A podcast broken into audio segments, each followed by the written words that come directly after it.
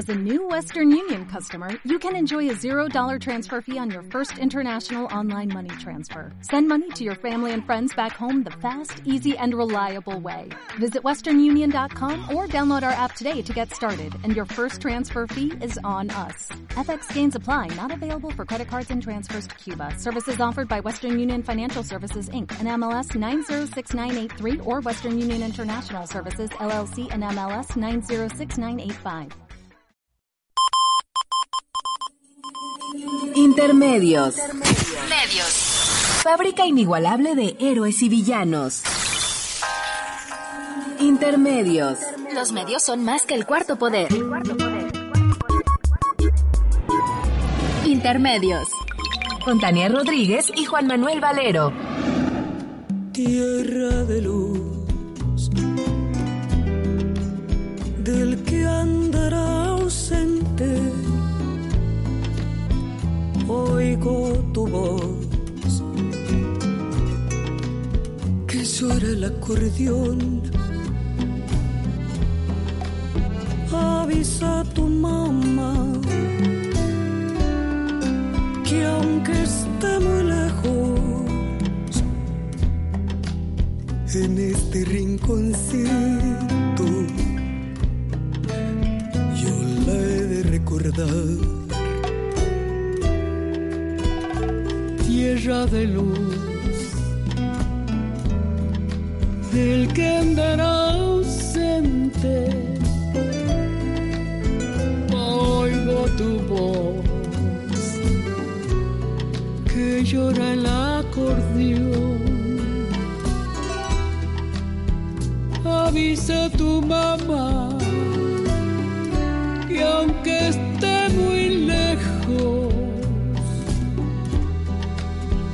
este rinconcito yo la he de recordar. Bienvenidos a Intermedios, hoy jueves 6 de marzo del 2014. Los saludamos Tania Rodríguez y Juan Manuel Valero con el privilegio de poderlo hacer a través de los micrófonos de Radio UNAM. Soy como nube que vaga por el cielo, que va llorando sin el aliento de Dios. ¿Dónde estás, tierra de mi corazón? No es que yo esté llorando, el río se desbordó. ¿Dónde estás? Yo soy solo un pasajero, tierra de mi pensamiento, conmigo vas. Yo soy solo un pasajero Pues aquí estamos. Pues entramos con Mercedes Sosa y Lila Down. Como una canción a tono para, para recordar a Luis Villoro. Ayer murió Luis Villoro a la edad de 91 años, un filósofo mexicano nacido en Barcelona, un hombre cálido y cordial, un pensador independiente, un hombre de izquierda. Luis Villoro nació en Barcelona, España, el 3 de noviembre de 1922. Su mamá era mexicana y su papá español. La última de sus apariciones públicas fue en la ceremonia de ingreso de su hijo, el escritor Juan Villoro, al Colegio Nacional que se realizó el pasado 25 de febrero. Qué padre, ¿no? O sea, padre e hijo en el en el Colegio Nacional, uno por sus méritos en el terreno de la filosofía, del humanismo.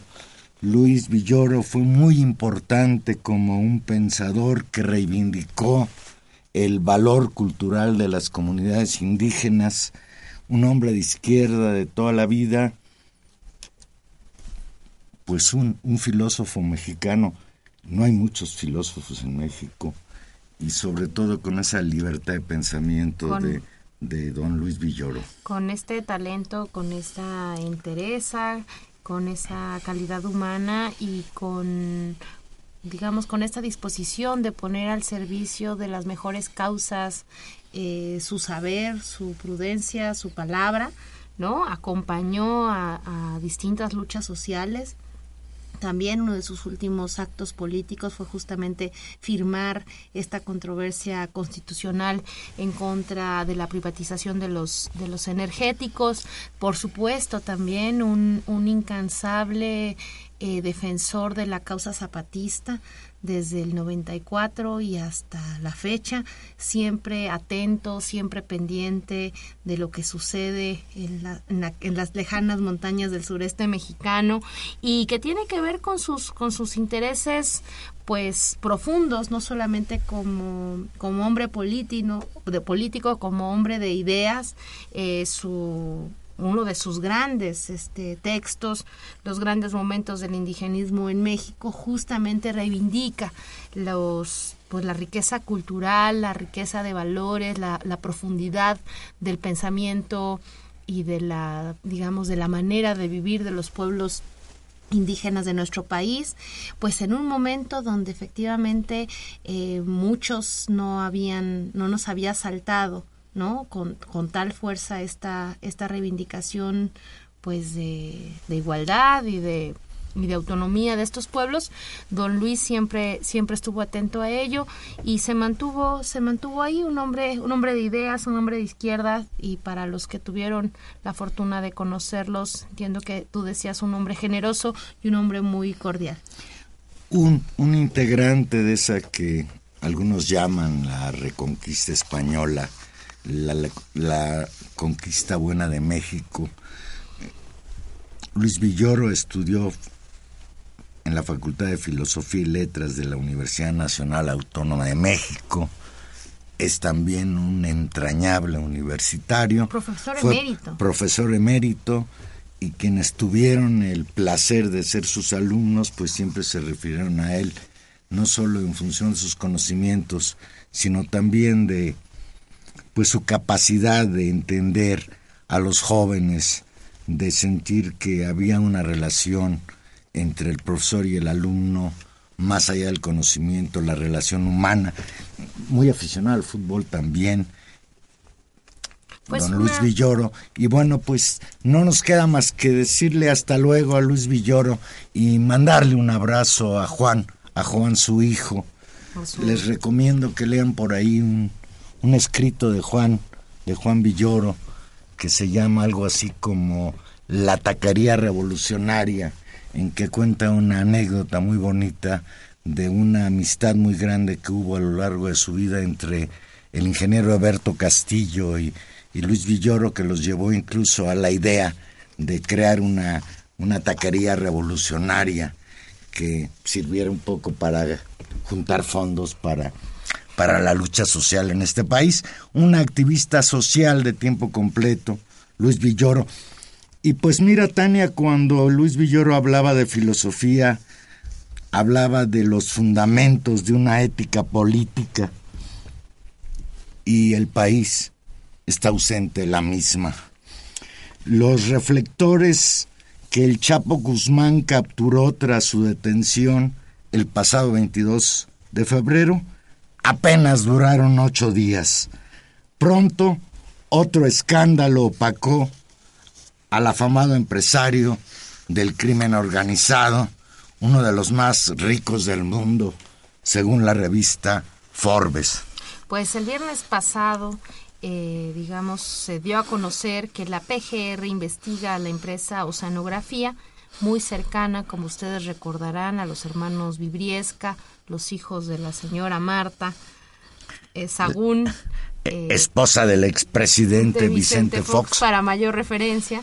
Y los investiga por un presunto fraude de más de 585 millones de dólares. La cifra es escandalosa y cuando uno se detiene a pensarla es de dar miedo. 585 millones de dólares y ladrón que roba ladrón porque es un fraude a Banamex. Exactamente, con base y además aquí es, es lo interesante, nos venimos a enterar de esta de este fraude no porque se hayan dado curso a las, a las investigaciones que por cierto quedaron estancadas hace años, no porque alguien haya leído los libros de Ana Lilia Pérez o de Anabel Hernández, no porque la Auditoría Superior de la Federación haya hecho un corte de caja, no porque Pemex haya presentado una denuncia, no nada de eso, es porque Banamex, el Banco Nacional de México, Banamex City, pues, como todos saben, una filial ya del poderoso Banco Citigroup presentó una denuncia ante la Procuraduría General de la República justamente por desvío de recursos y fraude por estos 585 millones de dólares en contra de los directivos de la empresa Oceanografía, la cual recibió préstamos de este banco que supuestamente estaban garantizados con facturas por cobrar de parte de Pemex, que en realidad no tenían ninguna garantía. Y habrá que recordar que Citigroup hace esta denuncia porque una corte en los Estados Unidos le exige a Citigroup que explique sobre movimientos verdaderamente increíbles, que cómo concedió esos créditos sin, sin aval a partir de facturas que parecen apócrifas. No se sabe si las falsificó esta empresa oceanografía o algún funcionario de Pemex está coludido con este fraude. Y en ese sentido, pues la preocupación de esta Corte de los Estados Unidos es que no haya solo un problema de un fraude millonario, 585 millones de dólares, se dice rapidísimo, sino que también pudiera haber con esta empresa problemas de lavado de dinero. El anuncio de la intervención a, oceanografía fue dado a conocer en conferencia de prensa por el Procurador General de la República, Jesús Murillo Caram. El fraude provocó, según lo dijo Murillo Caram, que la institución bancaria reportara pérdidas por dos mil 880 millones de pesos de utilidad neta. El procurador Murillo Caram declinó informar si se indaga a los hijastros de Fox al ser interrogados por los hermanos Jorge Alberto y Manuel Virbiesca Sagún, que pues todo el mundo sabe que de alguna manera utilizaron sus influencias, realizaron tráfico de influencias en favor de esta empresa, que le permitió a la misma conseguir contratos millonarios con Pemex durante los sexenios de Vicente Fox y Felipe Calderón y de acuerdo a últimas informaciones que se han dado, incluso esta empresa Oceanografía sigue gozando de tener 19 contratos vigentes con Pemex, aún en la administración de el señor Enrique Peña Nieto. ¿Cómo ves? No, pues terrible, terrible la, la noticia y terrible como el inicio también de la, de la investigación porque este tema que la función pública eh, apenas está empezando a, investigar y que estemos hablando de afectaciones por más de 3.400 millones de pesos, pues uno no, no puede dejar de pensar cuántas empresas más, cuántos negocios más en este país se hacen de esta forma y cuántas fortunas de políticos y de empresarios relacionados con, con políticos, digamos, y con estos sectores se pueden dar. También, por supuesto, es una muestra enorme de la poca seriedad y de la corruptibilidad y los pocos criterios de control de la banca en este país, que ya nos costó, y lo recordemos, eh, pues un fraude terrible, porque en buena medida, y todos lo recordaremos, toda la crisis del FOBAPROA tiene que ver justamente con que los bancos prestaron dinero a empresas que a empresas, a personas que no podían demostrar la manera en cómo los iban a pagar, que generaron endeudamientos gigantes y que al final terminamos pagando el costo financiero de esa crisis enorme, pues el Estado mexicano y seguimos seguimos pagando esa ese numerito. Así que yo creo que a todas luces es un escándalo. Fíjate, es, es algo impresionante. Mira, Hace unas semanas la, la, esta Secretaría de la Función Pública dio a conocer que las finanzas a pagar por los contratos otorgados a la empresa Oceanografía generan una afectación de más de 3.400 millones de pesos.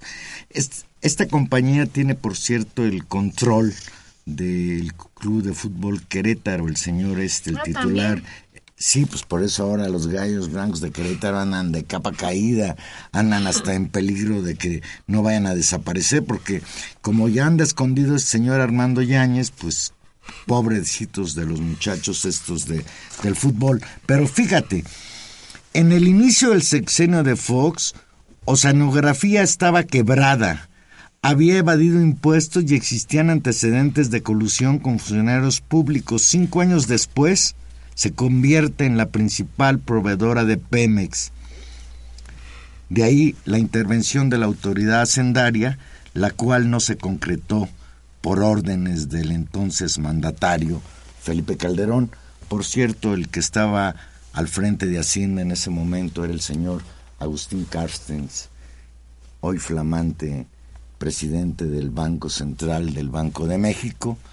Y lo que sucedió es que, como tú lo señalabas, esta investigación que se abrió en la Cámara de Diputados, una investigación en la que se creó una comisión especial, pues fracasó porque sus demandas hacia las autoridades respecto a que se fuera a fondo en la investigación de la posible eh, acción como traficantes de influencias de los hijos de Marta Sagún, pues jamás se llegó a comprobar. Hoy sabemos que, por ejemplo, uno de los hijos, Manuel, no puede entrar a Estados Unidos. Hay órdenes de aprehensión contra él por supuestos fraudes cometidos en contra de empresas norteamericanas. O sea que aquellos escándalos Unas que pudo opacar Fox, pues porque eran sus hijastros, y que después ocultó también Calderón, Calderón que incluso pues le siguió dando contratos muy jugosos a esta empresa Oceanografía, pues hoy salen a la luz, prometen tanto las autoridades de la Procuraduría General de la República como el propio secretario de Gobernación Miguel Ángel Osorio Chong que las investigaciones irán a fondo. Y cada vez que dicen esto de que las investigaciones irán a fondo, me da la impresión de que no va a pasar absolutamente nada. Fíjate, nada más para hacer un parangón. Hace ocho días Bueno, Valero, ver, hablábamos del, cha- del, capo, del capo Chapo Guzmán. y todos sabemos que el Chapo Guzmán no pudo ni haberse liberado de la, de la cárcel en 2001, ni haber amasado la fortuna que dicen que amasó, ni haberse convertido en el narcotraficante más buscado incluso por el Departamento de Estado de los Estados Unidos, si no fuera por las redes de protección que tenía. Y dime tú después de la captura, ¿qué otra información tienes respecto a estas investigaciones?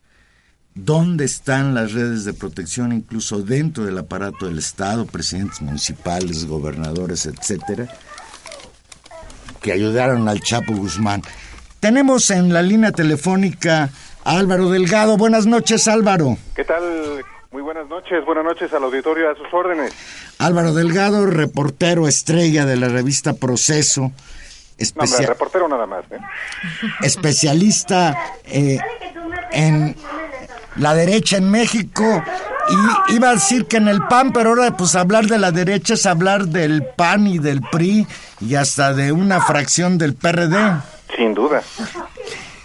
Pues el escándalo de, de la semana, la nueva denuncia contra la empresa Oceanografía por un fraude millonario en perjuicio de Banamex, vuelve a sacar a la, a la luz la corrupción en Pemex durante los gobiernos de Fox y Felipe Calderón. Álvaro, ¿tú crees que ahora sí la PGR llegará hasta las últimas consecuencias en la investigación de todos los delitos que implica o están alrededor de esta empresa Oceanografía? Naturalmente que no.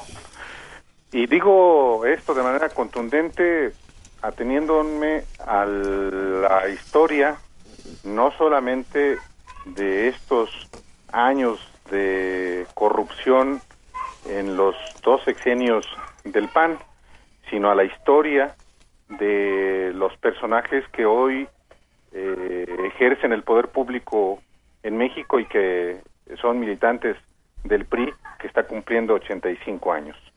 Son las complicidades de uno y otro partido, de personajes, eh, algunos de ellos hasta emparentados, priistas y panistas, que hacen simplemente eh, anticipar, prever que habrá, sí, algunas, algunos, eh, pues algunos pequeños sancionados, pero que al final las grandes complicidades van a permanecer intactas.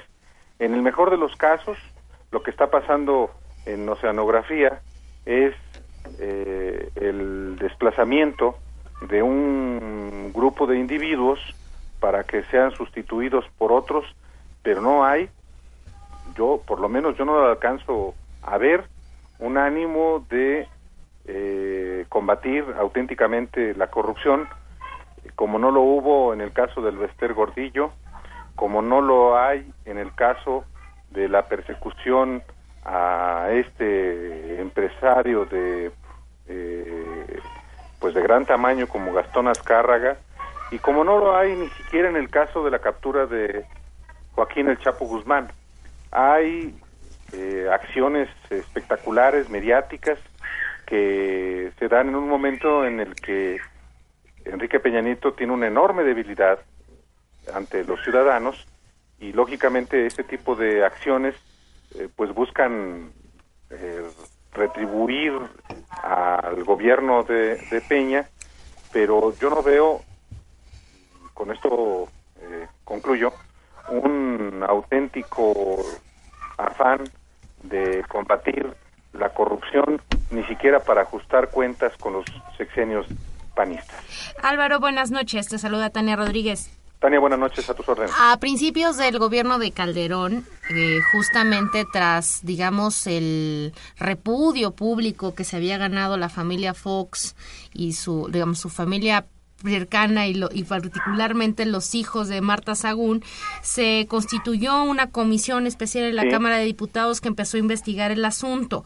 Ahí se establecieron algunas, digamos, hilos que después fueron seguidos con, con mucho cuidado, sobre todo por por periodistas, digamos, independientes, autónomos, como es tu caso, y, otros y algunos más, ¿no? Que determinaron y empezaron a, encontrar como los hilos de los negocios y los hilos de los dineros y donde quedaba muy expuesto que Manuel y Jorge Vibriesca habían sido en realidad los gestores de esta empresa propiedad de Amando Yáñez.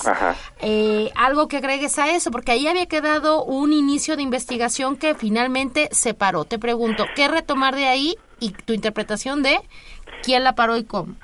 Mira, eh, lamentablemente eh, las comisiones que se crean desde el ámbito legislativo sirven más para eh, un asunto político y mediático que también con propósitos de justicia. ¿Por qué razón? Pues porque quienes tienen jurídicamente la responsabilidad de, por ejemplo, formular denuncias y de aportar pruebas para que sea, sea realmente investigada eh, una acción o una conducta de corrupción, suelen ser las propias autoridades este, del Ejecutivo. Eh, efectivamente se creó la comisión investigadora eh, que tenía un nombre muy extraño, pero que en específico buscaba acreditar si efectivamente era cierto que los hijos de Marta Sagún, su hermano y ella misma, influyeron para que, por ejemplo, la empresa Construcciones Prácticas adquiriera en 12 millones de pesos una serie de inmuebles que tienen un valor de miles de millones de pesos. De acuerdo con los que presidieron esa comisión, que fueron la periodista Lucía este, Micher y también el, eh, el ex panista y luego integrante del Movimiento Ciudadano Jesús González Esmal, pues se presentaron las denuncias, pero no hubo aportación de, de elementos por parte de quienes tenían ese deber.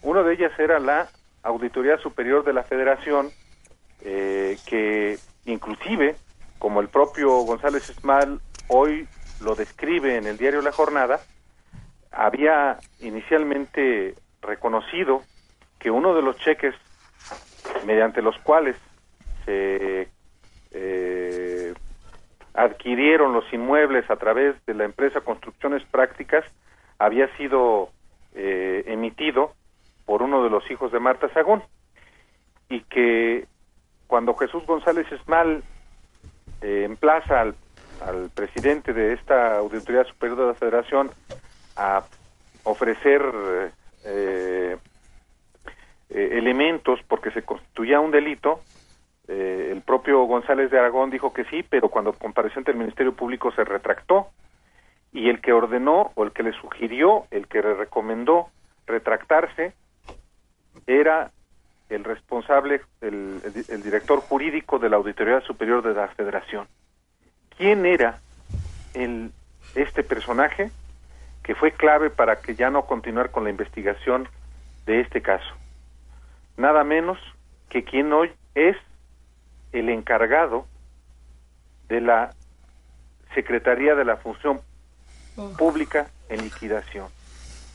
Es decir, estamos ante grandes complicidades y por eso a mí se me hace muy difícil que pueda realmente darse un golpe ejemplar auténtico contra acciones de corrupción. Este ejemplo eh, podría serlo, pero no lo va a ser. El, cuando yo leí que el domingo pasado desde su rancho allá en San Francisco del Rincón, Guanajuato, Vicente Fox decía que la familia estamos muy tranquilos Sí. en la propia y en la extendida, refiriéndose pues a, a sus hijastros. Eh, yo pensaba que estaba blofeando Fox. ¿Ya tendrá un acuerdo de impunidad con Peña Nieto? Lo tiene, lo tiene eh, Juan Manuel y lo, lo y Tania, lo hemos platicado aquí desde que en el 2012 se volvió el matraquero número uno de Enrique Peña Nieto y exhibió a, eh, a, Josefina Vázquez Mota.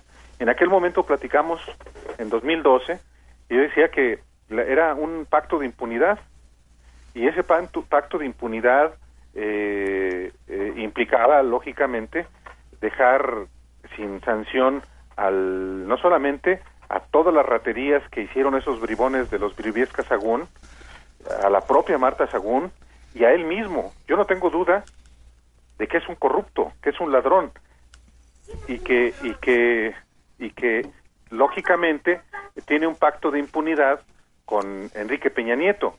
Habrá que ver si efectivamente Peña, eh, porque es un pragmático, este, respeta ese pacto o si le hace, se le hace necesario hundir a Fox o hundir al propio Felipe Calderón, que también está dentro de esta maraña de complicidades.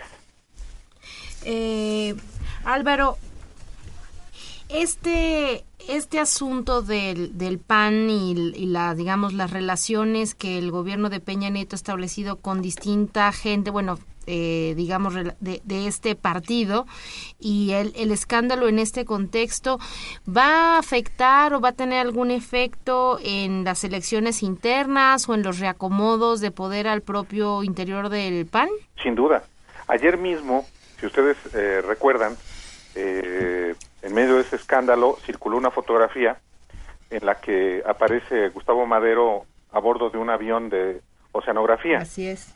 Era una foto filtrada, lógicamente, por los felipistas, los calderonistas, los Cordero. eh, allegados a, a Calderón. Cordero es un personajillo menor en- de Calderón, pero pues es el que es, digamos, el que va a encabezar a esta facción ante Gustavo Madero.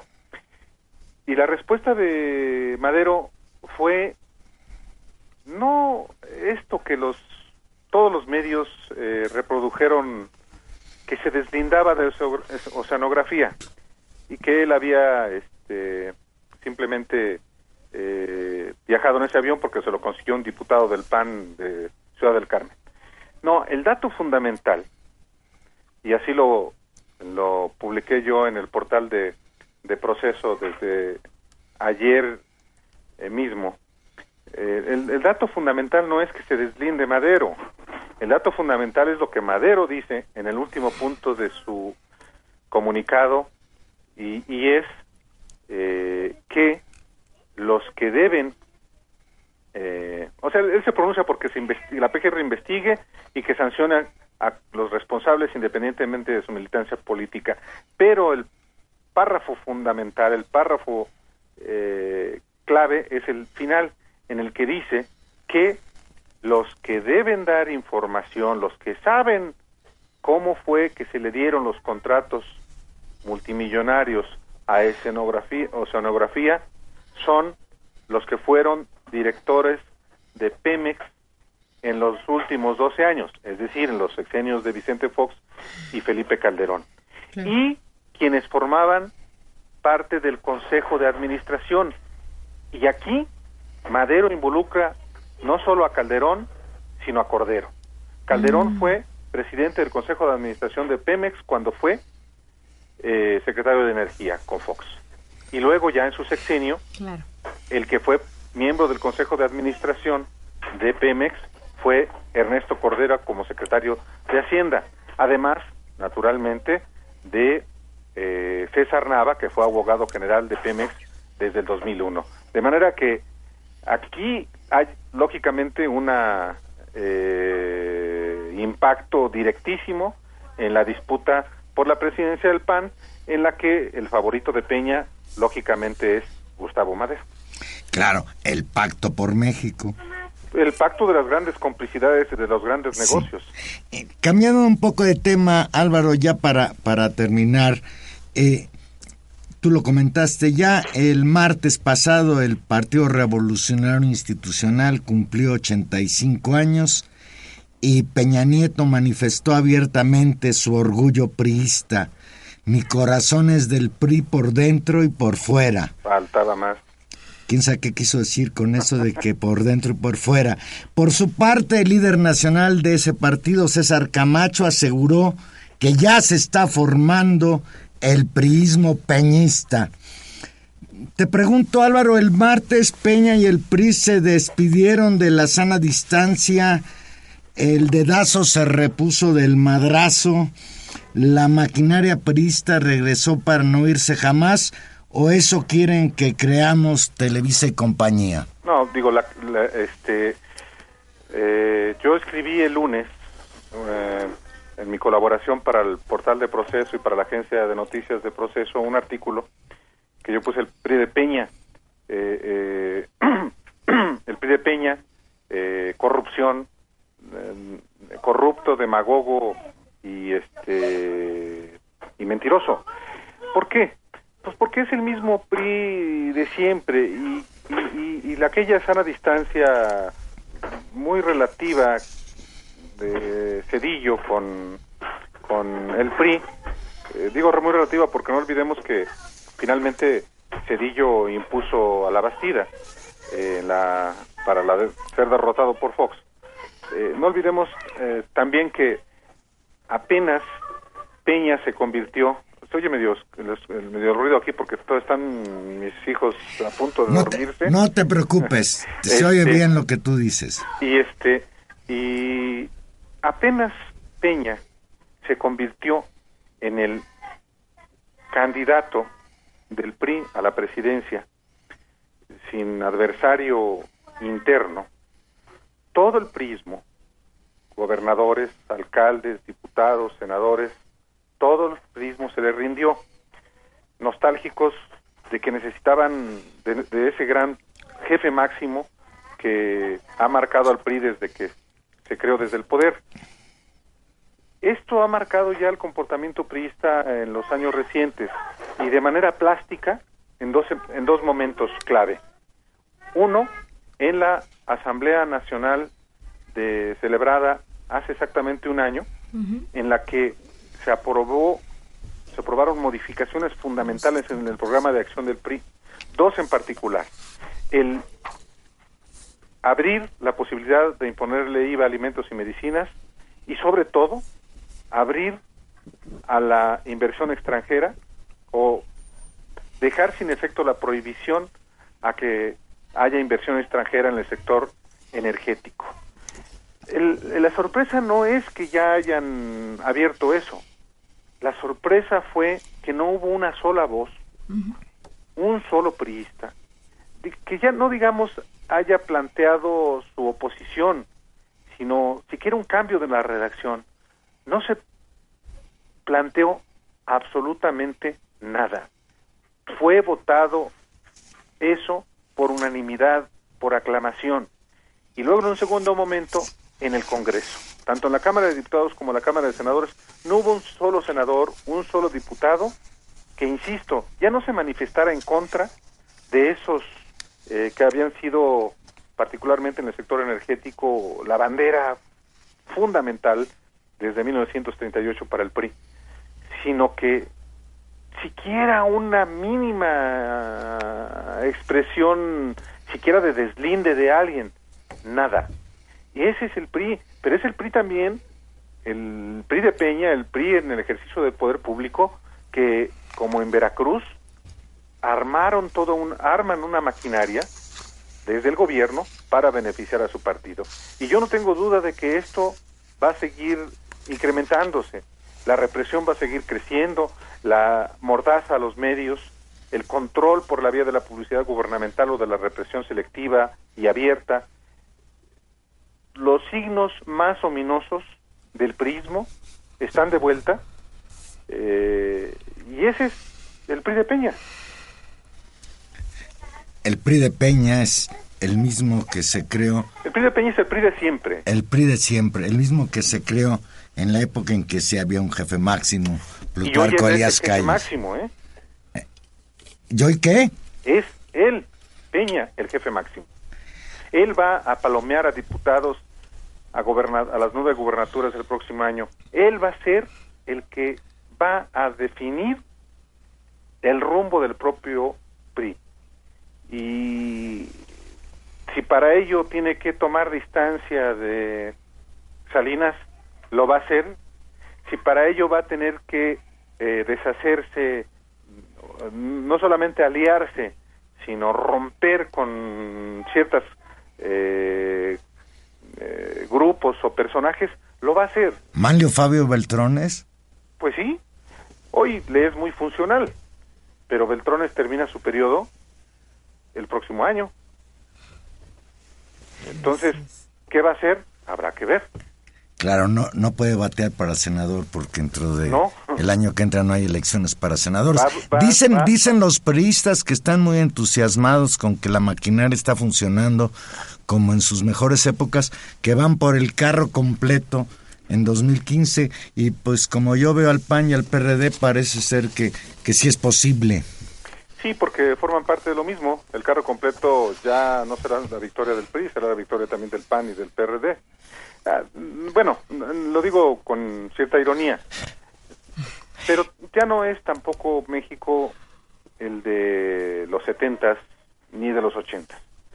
Yo creo que hay muchas variables todavía y este y, y tampoco puede uno dar por hecho de que ya también va a arrasar el PRI eh, hay muchos mecanismos de control que se están reactivando, pero también hay muchas variables. Hay, eh, eh, creo, elementos que permiten no ser tan catastrofistas y, y, parte de esos, este, de esos elementos, creo yo, hay un sector de la sociedad que sigue eh, este, repudiando al PRI.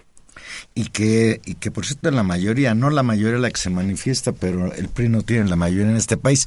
Álvaro Delgado, muchísimas gracias y seguimos platicando contigo. Ojalá y nos equivoquemos un poquito y veamos algún pez gordo caer en esto de oceanografía, dice Osorio Chong, que van a fondo. Sí, va a caer un pez gordo en el caso de oceanografía. Eh, tendría que ser alguno de los Briviesca o la propia Marta Sagún eh, o alguien como César Nava o Juan Buenotorio. Pues a Martita Saguna la podrían mandar incluso con el Vester, son muy cuatas. Sí, podrían tejer chambritas. Muchísimas gracias, Álvaro. Buenas noches. Vamos a una pequeña pausa musical y aquí regresamos. Recuerde que usted se puede comunicar con nosotros 55 36 8989 o Lada sin costo 01800 50 52 688.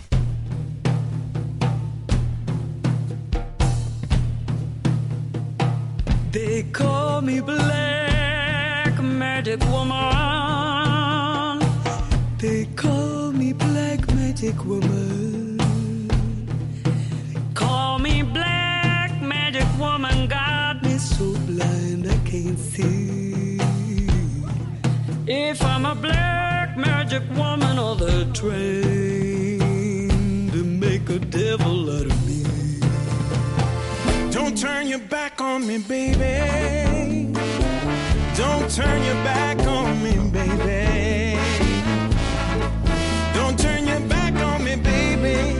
Stop messing around with them tricks.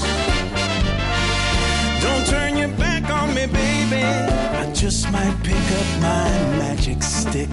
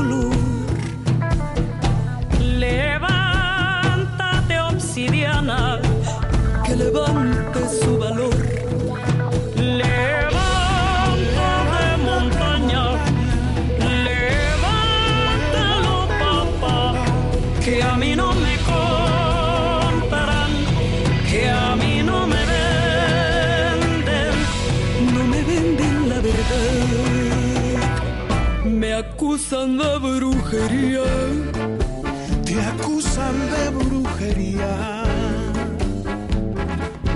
me hiciste tu brujería. Pues este cover muy, muy raro. Magia negra. de este de Lila Downs eh, con una voz estupenda sin duda para para regresar Eh, pues simplemente Valero agregar algo con respecto a los 85 años del PRI Eh, yo básicamente de acuerdo con todo lo que dijo Álvaro me, incluso me sorprendió que los medios dijeran ay pero qué barbaridad ahora se ahora el- ya va a haber cercanía bueno lo que hemos visto desde hace muchos años eh, digamos en el que el PRI decidió alinearse absolutamente atrás de Enrique Peña Nieto candidato de Enrique Peña Nieto gobernador, de Enrique Peña Nieto candidato y de Enrique Peña Nieto eh, presidente.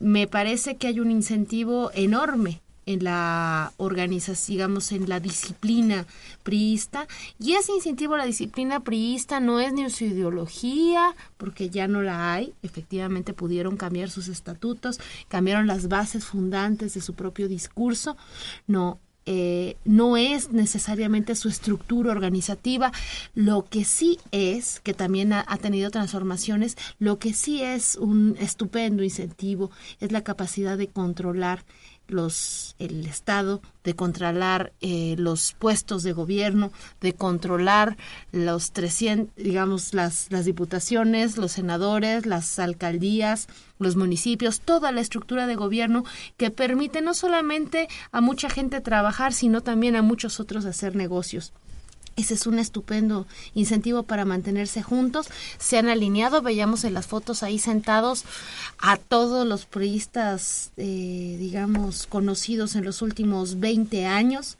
Y, ahí están, ¿no? Eh, formaditos detrás de Peña Nieto.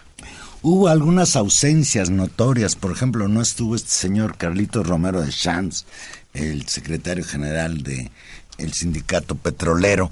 Pero mira, a tono con lo que tú señalabas, hay gente que ha planteado que con esto, por ejemplo, de la reforma energética en particular y ya desde la época de Salinas de Gortari, con la marcha atrás respecto al reparto agrario y la privatización del campo, la destrucción del ejido, se decía que el PRI estaba traicionando sus orígenes. Y yo difiero totalmente con quienes señalan, el PRI no ha traicionado nada. El PRI se apoderó de la Revolución Mexicana, crea un partido de Estado, nació como un partido de Estado, no como un partido de oposición. Al contrario, se creó un partido en torno al poder personal que tenía el señor Plutarco Elias Calles, y pues no ha renunciado a eso. Hoy lo que está construyendo el PRI nuevamente es un partido de Estado, autoritario en todos los campos de la actividad humana, autoritario en materia económica, la reforma energética, la reforma fiscal, autoritario incluso en llegar a prohibir un concierto de rock and roll. Se está organizando un concierto que no recuerdo el nombre de metaleros en el que se anuncia que van a venir 20 grupos de distintos países del mundo. Y este evento que se estaba organizando iba a tener lugar en Texcoco, en las instalaciones de la feria, de la Feria del Caballo. Y hoy en la mañana el, el señor Erubiel Ávila, el gobernador del Estado de México, por cierto, estado que el PRI ha mantenido en su poder durante 85 años, estado que puede ufanarse que de ahí salió el nuevo jefe máximo, Enrique Peña Nieto, del grupo Atlacomulco, y si uno habla del grupo Atlacomulco, pues se explica muy bien quién es el señor Peña Nieto en torno a lo que fue en su tiempo, por ejemplo, el profesor Jan González. Pero volviendo a ahora, pues no tengo la menor duda de que estamos de nuevo en la época del PRI. es el único partido en el mundo que ha regresado al poder sin ni siquiera cambiar de siglas. Y pues parece ser que no hay una oposición, al menos en los partidos registrados, que se han convertido nuevamente como en, en antaño en partidos comparsas del PRI.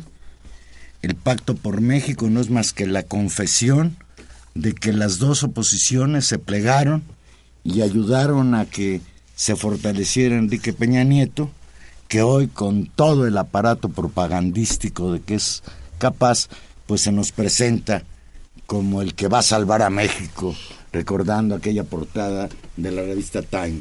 Y esta, y esta campaña publicitaria que también es muy acorde con estos nuevos tiempos del PRI, que efectivamente guarda en, algún gen esta relación fuerte con el Estado, este control, esta raigambre, pues sí, cierta medida antidemocrática, pero que también ha ido cambiando de rostro, de caras, de formas organizativas a lo largo del tiempo, adaptándose de un enorme pragmatismo, de una enorme capacidad de adaptación.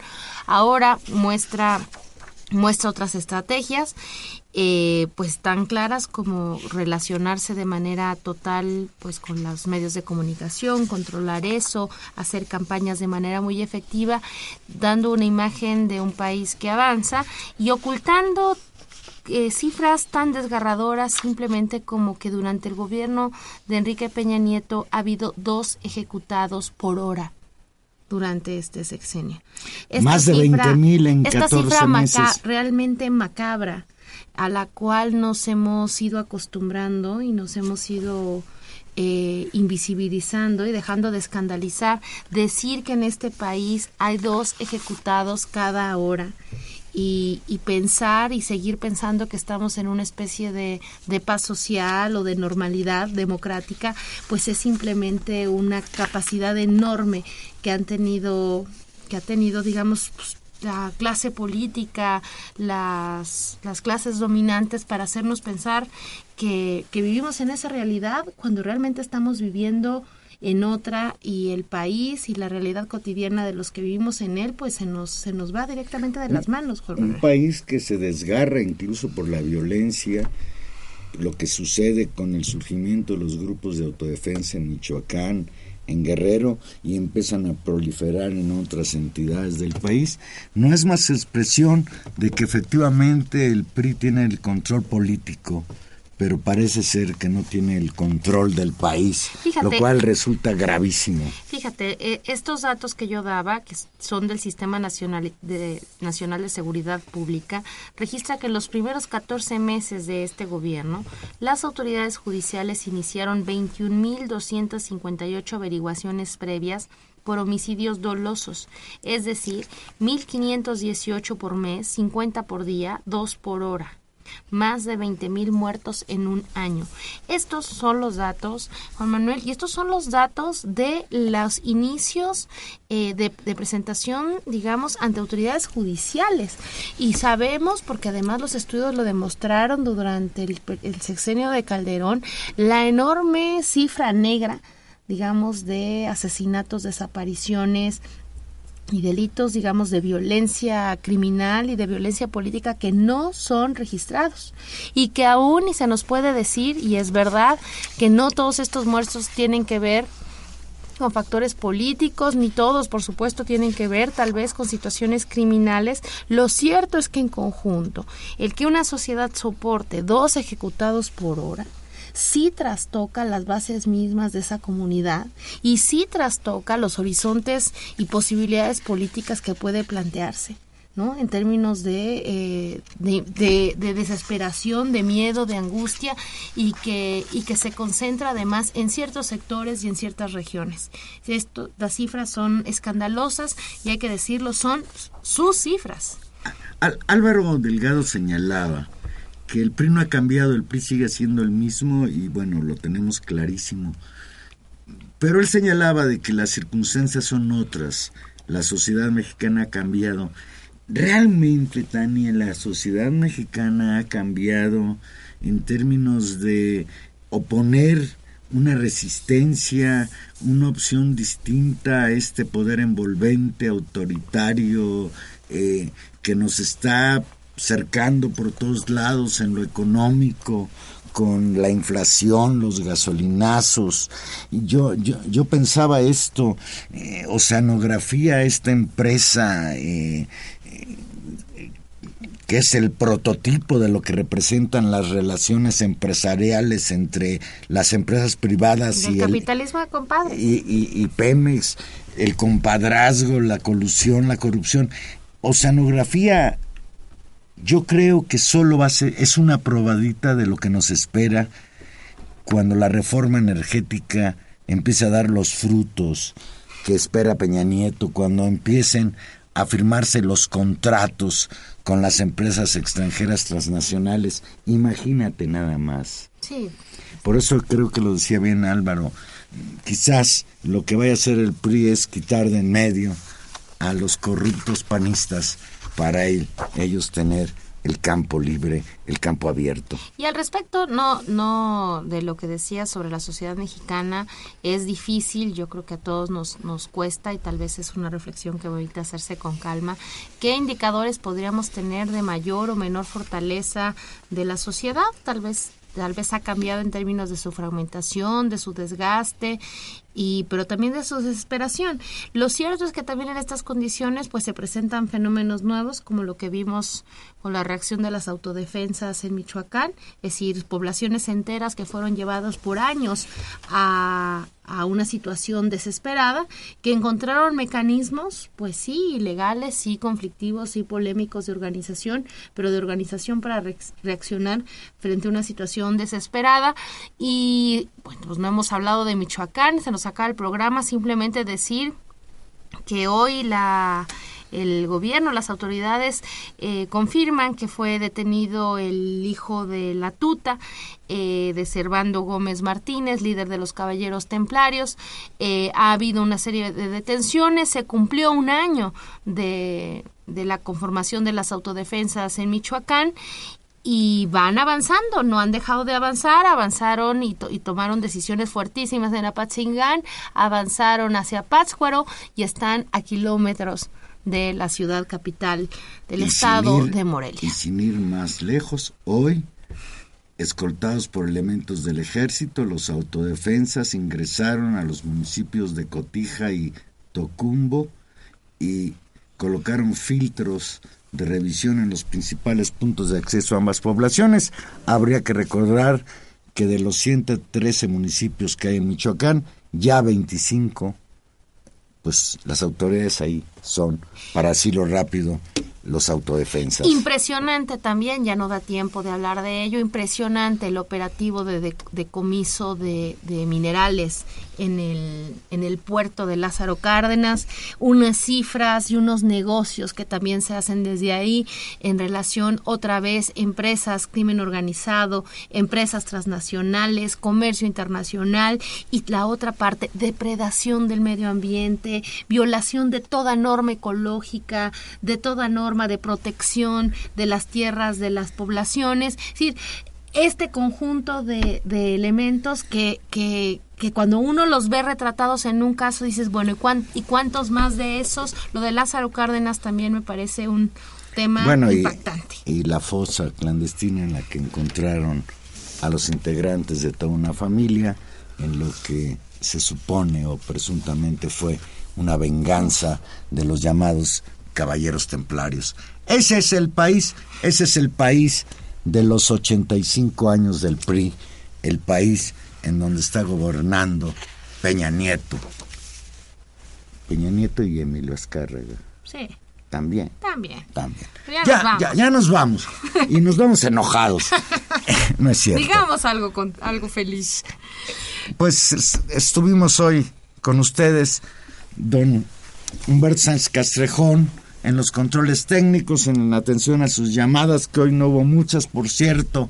Este Gilberto Díaz en la producción, Balsar Domínguez y en los micrófonos. Tania Rodríguez. Y ya no dijimos, Juan Manuel, que regresó el que andaba ausente, regresó a cobrar. Ese sí no, No, se midió. pero no regresó. ¿Te Ese refieres sí a no se midió. Sí. A mí, ¿sabes qué es lo Es único como de la, la... nota chusca de la semana. A mí lo único que me gusta de que. Ahumada ahora anda queriéndole reclamar 200 millones de pesos que dice que todavía le debe, le el PRD. A mí hay dos cosas que me gustaron. Una que reconoce que le dieron mucha lana Carlos Salinas de Gortari y Diego Fernández de Ceballos para hacer un escándalo y querer descarrilar la candidatura de Andrés Manuel López Obrador. Y la otra, pues que considera la responsable número uno de que no le quiere pagar el PRD a su exnovia Rosario Robles, que ahora es flamante secretaria de Estado. Y una tercera nomás. Y regresó a, a platicar con su amiguito. Ciro Gómez Leiva. Claro. Bueno, vámonos. Ciro ya. Gómez Ahora sí. Leiva Nos- de Ahumada. Nos escuchamos el próximo jueves 8 y 5. Aquí vamos a estar en intermedio. Buenas noches.